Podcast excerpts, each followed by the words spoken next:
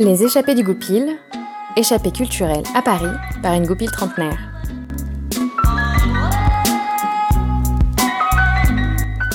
Échappée numéro 50, Abigail. Tout part d'une phrase malheureuse. J'ai qualifié les livres de Marie-Bernadette Dupuis de romans de terroir, sans n'en avoir jamais lu. Vous savez le genre d'a priori qu'on peut avoir sur un auteur ou un titre comme ça, sans raison. Une amie m'a mise au défi cet été d'en lire un pour me faire une vraie idée. Et bien, contre toute attente, j'ai plutôt apprécié. Alors tout de suite, je vous raconte l'histoire d'Abigail, de Marie-Bernadette Dupuis, et les réflexions que cela a provoqué chez moi.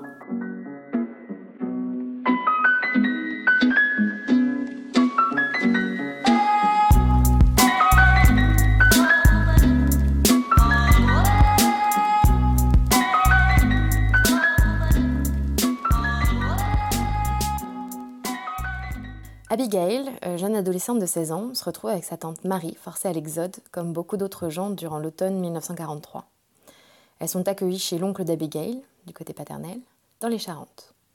À première vue, Yvon Mounier, sa femme Pélagie, son fils Patrick et sa fille Béatrice ont l'air plutôt désagréables, voire franchement hostiles à leur arrivée.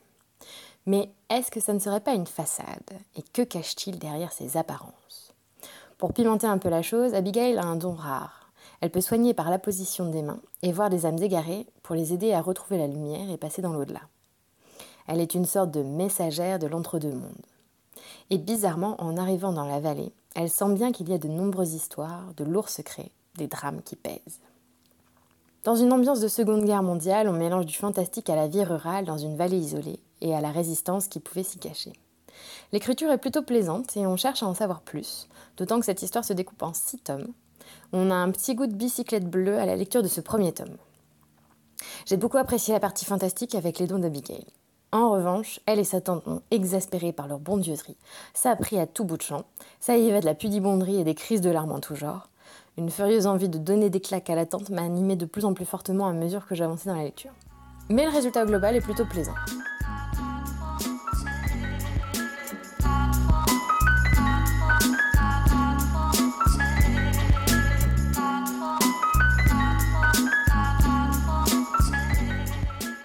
Comme beaucoup de gens, j'ai été victime de mon jugement à l'emporte-pièce sans savoir de quoi je parlais. En effet, ma catégorisation un peu hâtive des livres de Marie-Bernadette Dupuis en dit assez long sur un phénomène largement partagé dans mon entourage, le snobisme littéraire. On a vite fait de juger un roman à sa couverture, à son titre ou à son auteur. Et parce qu'une forme d'élite rejette des auteurs ou des titres qu'on qualifie de grand public, on se dit qu'il serait de bon ton que nous soyons nous aussi vindicatifs. Marie-Bernadette Dupuis en a fait les frais. Et plutôt que roman de terroir, qui a un peu le goût rance d'histoire qui se passe dans un patelin paumé de Creuse, et je peux vous dire que j'en ai l'expérience de ce genre d'endroit, je qualifierais plutôt de saga familiale ces livres. Alors bien sûr, ça s'inscrit dans un territoire donné, mais je crois que c'est aussi dans ce genre d'environnement que peuvent avoir lieu les secrets de famille, les embrouilles entre clans, etc.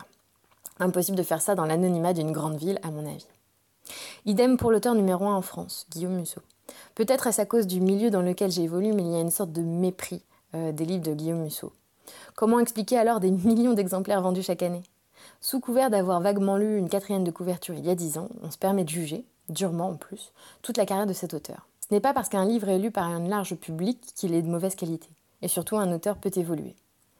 C'est justement ce qu'a fait Guillaume Musso en passant du fantastique au début de sa carrière au thriller. Sa marque de fabrique reste en revanche le fast page turner à l'américaine.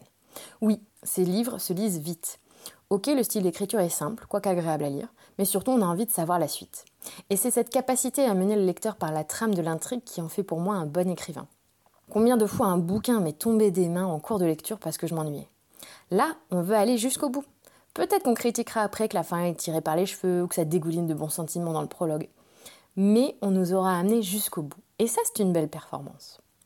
Donc avant de critiquer un auteur, prenons le temps de lire pour vraiment en découvrir la saveur et ne soyons pas comme ces enfants qui disent ne pas aimer un aliment sans avoir goûté juste parce que leurs copains n'aiment pas. Comme je vous le racontais dans la présentation d'Abigail, Marie-Bernadette Dupuis intègre dans l'histoire des éléments fantastiques avec les pouvoirs d'Abigail. Elle a la capacité de soigner par ses prières et de parler aux âmes en peine. Je suis très portée sur l'ésotérisme qui me fascine. Je crois en effet à certains phénomènes que la science n'explique pas encore. Les guérisseurs, les coupeurs de feu, les magnétiseurs, les sourciers, les reboots, tout ça, moi j'y crois. J'ai dans mon entourage pu assister à des petits miracles. Simple chance, effet placebo, plasticité du cerveau qui avec ses pouvoirs peut remettre le corps en état.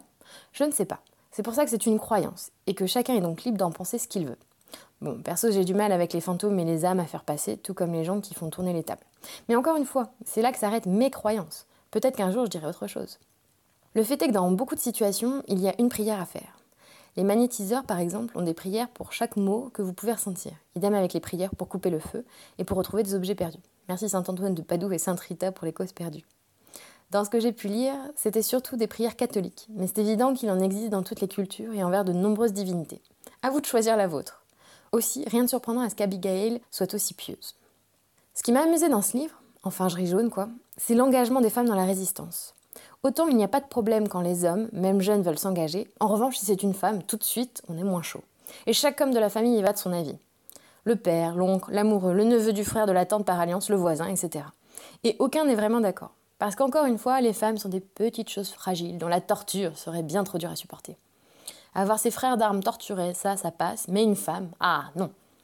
Je n'arrive pas à comprendre pourquoi ce serait plus intolérable la torture d'une femme que celle d'un homme. La torture est juste monstrueuse, peu importe sur qui elle est appliquée. Alors par certains côtés, c'est mignon cet état d'esprit de vouloir protéger les femmes. C'est touchant, et sans doute ce qui a assuré notre survie pendant bien des millénaires. Mais à un moment donné, si une femme prend sa décision, bah ça ne regarde qu'elle. En plus, comme le fait remarquer un des chefs de la résistance dans le livre, c'est un atout majeur, une femme résistante, car on ne s'y attend pas, donc on ne peut pas la soupçonner. Bon, maintenant que j'ai dévoilé cette astuce, c'est gris on ne fera plus de bonnes agents doubles. Damned.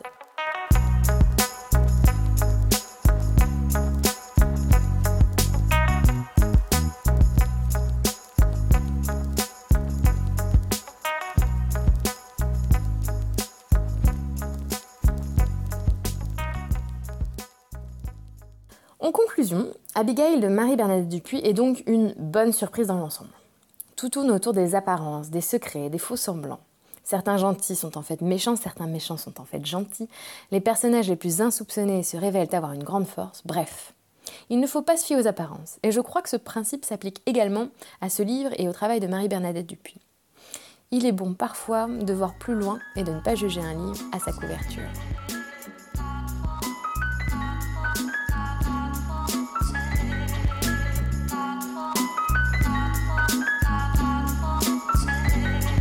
C'était les échappées du goupil. Vous pouvez me retrouver sur internet sur échappédugoupil.home.blog.